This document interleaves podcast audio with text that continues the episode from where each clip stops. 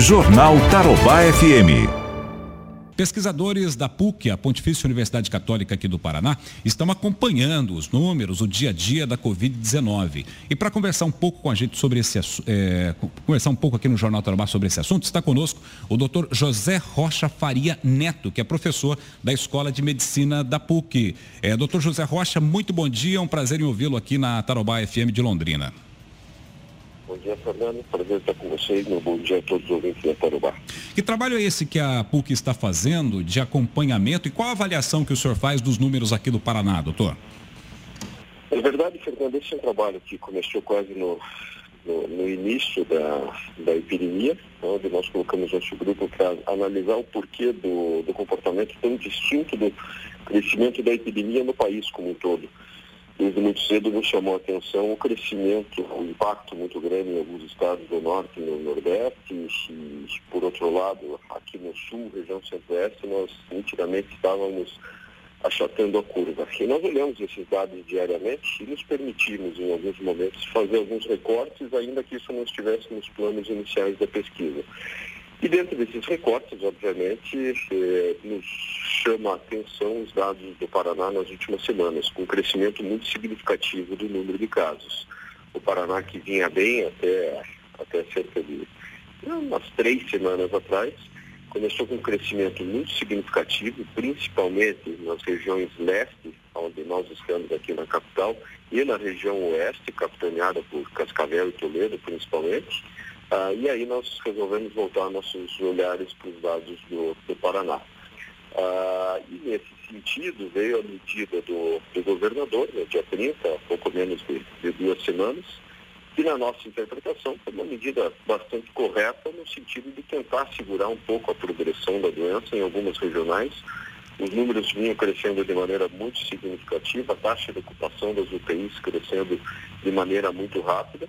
Infelizmente, nós não temos, em alguns momentos, outras medidas a serem tomadas que não sejam tentar restringir um pouco a, a, a mobilidade das pessoas para que o vírus circule menos.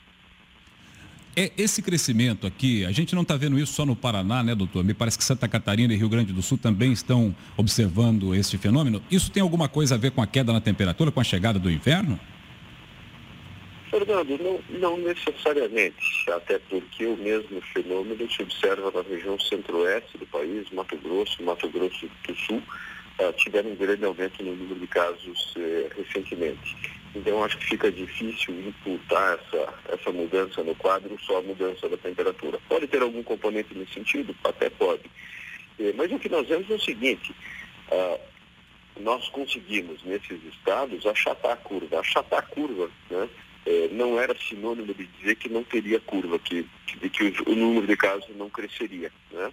Então, de certa maneira, houve tempo para que as autoridades se preparassem para essa chegada de um maior número de casos, com maiores leitos de hospitais, é, melhor estrutura do ponto de vista do serviço médico, mas o fato é que a epidemia chegou e agora nós temos que lidar com isso. Cada um de nós tem que fazer a sua parte nessa luta contra esse vírus, que eu volto a dizer, não tem remédio, não tem medida preventiva efetiva que não seja evitar a contaminação pelas medidas de distanciamento social.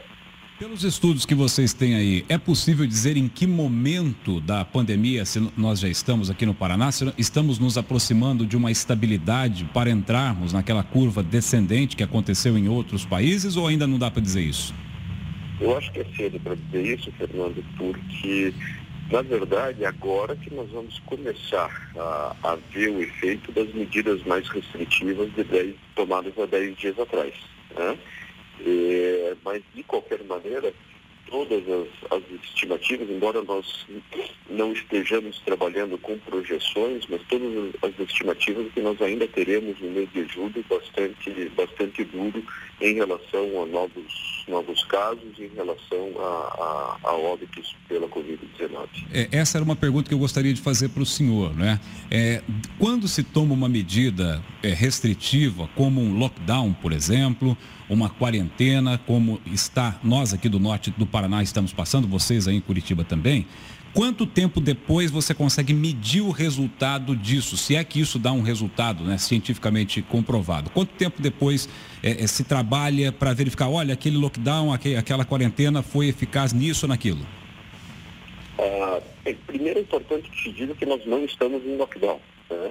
É, é, lógico, todos nós reclamamos bastante quanto às, restrições, atrapalha o dia a dia de todo mundo, atrapalha quem tem, quem tem comércio, depende, depende disso para viver, mas nós ainda não estamos em lockdown. O lockdown foi adotado em alguns países como Itália, Espanha, Reino Unido, em alguns momentos onde, era, onde não era possível nem sair à, à rua durante o dia se não fosse para alguma atividade extremamente essencial. Então nós não estamos em lockdown ainda, com medidas mais restritivas, mas ainda não é lockdown. Ah, quando você faz, quando você toma essas medidas, se a população responde reduzindo realmente a, a sua mobilidade, a gente espera que em cerca de duas semanas você consiga ver uma redução não só no número de, de casos, mas também na admissão de pacientes em hospitais. Né? Então, são cerca de, de 10 dias, duas semanas. É por isso que eu digo, nós vamos começar a ver o efeito dessas medidas nessa semana que entra agora.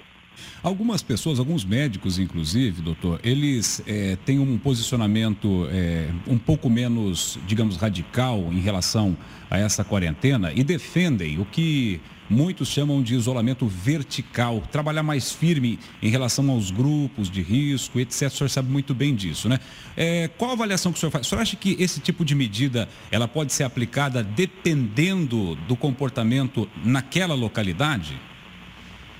Ah, o chamado isolamento vertical, ou seja, você deixa os grupos de maior risco em casa e o resto vai todo mundo para a rua tocando a vida como se nada tivesse acontecendo, ele, ele, na verdade é um modelo hipotético. Né? O país que se chegou, aonde se chegou mais próximo desse modelo foi a Suécia, aonde as medidas restritivas foram muito poucas, na verdade. Ah, e algumas semanas atrás nós tivemos os governantes na Suécia pedindo desculpa à população pelo grande erro que cometeram. A Suécia, embora seja um país extremamente rico, ela se encontra entre os 10 países com a maior taxa de mortalidade por Covid-19, quando a gente corrige isso para a população. Então vai ser um erro, não existe qualquer embasamento para o chamado isolamento vertical. E, e, volto a dizer, onde se tentou fazer algo parecido, a mortalidade foi, foi bastante alta.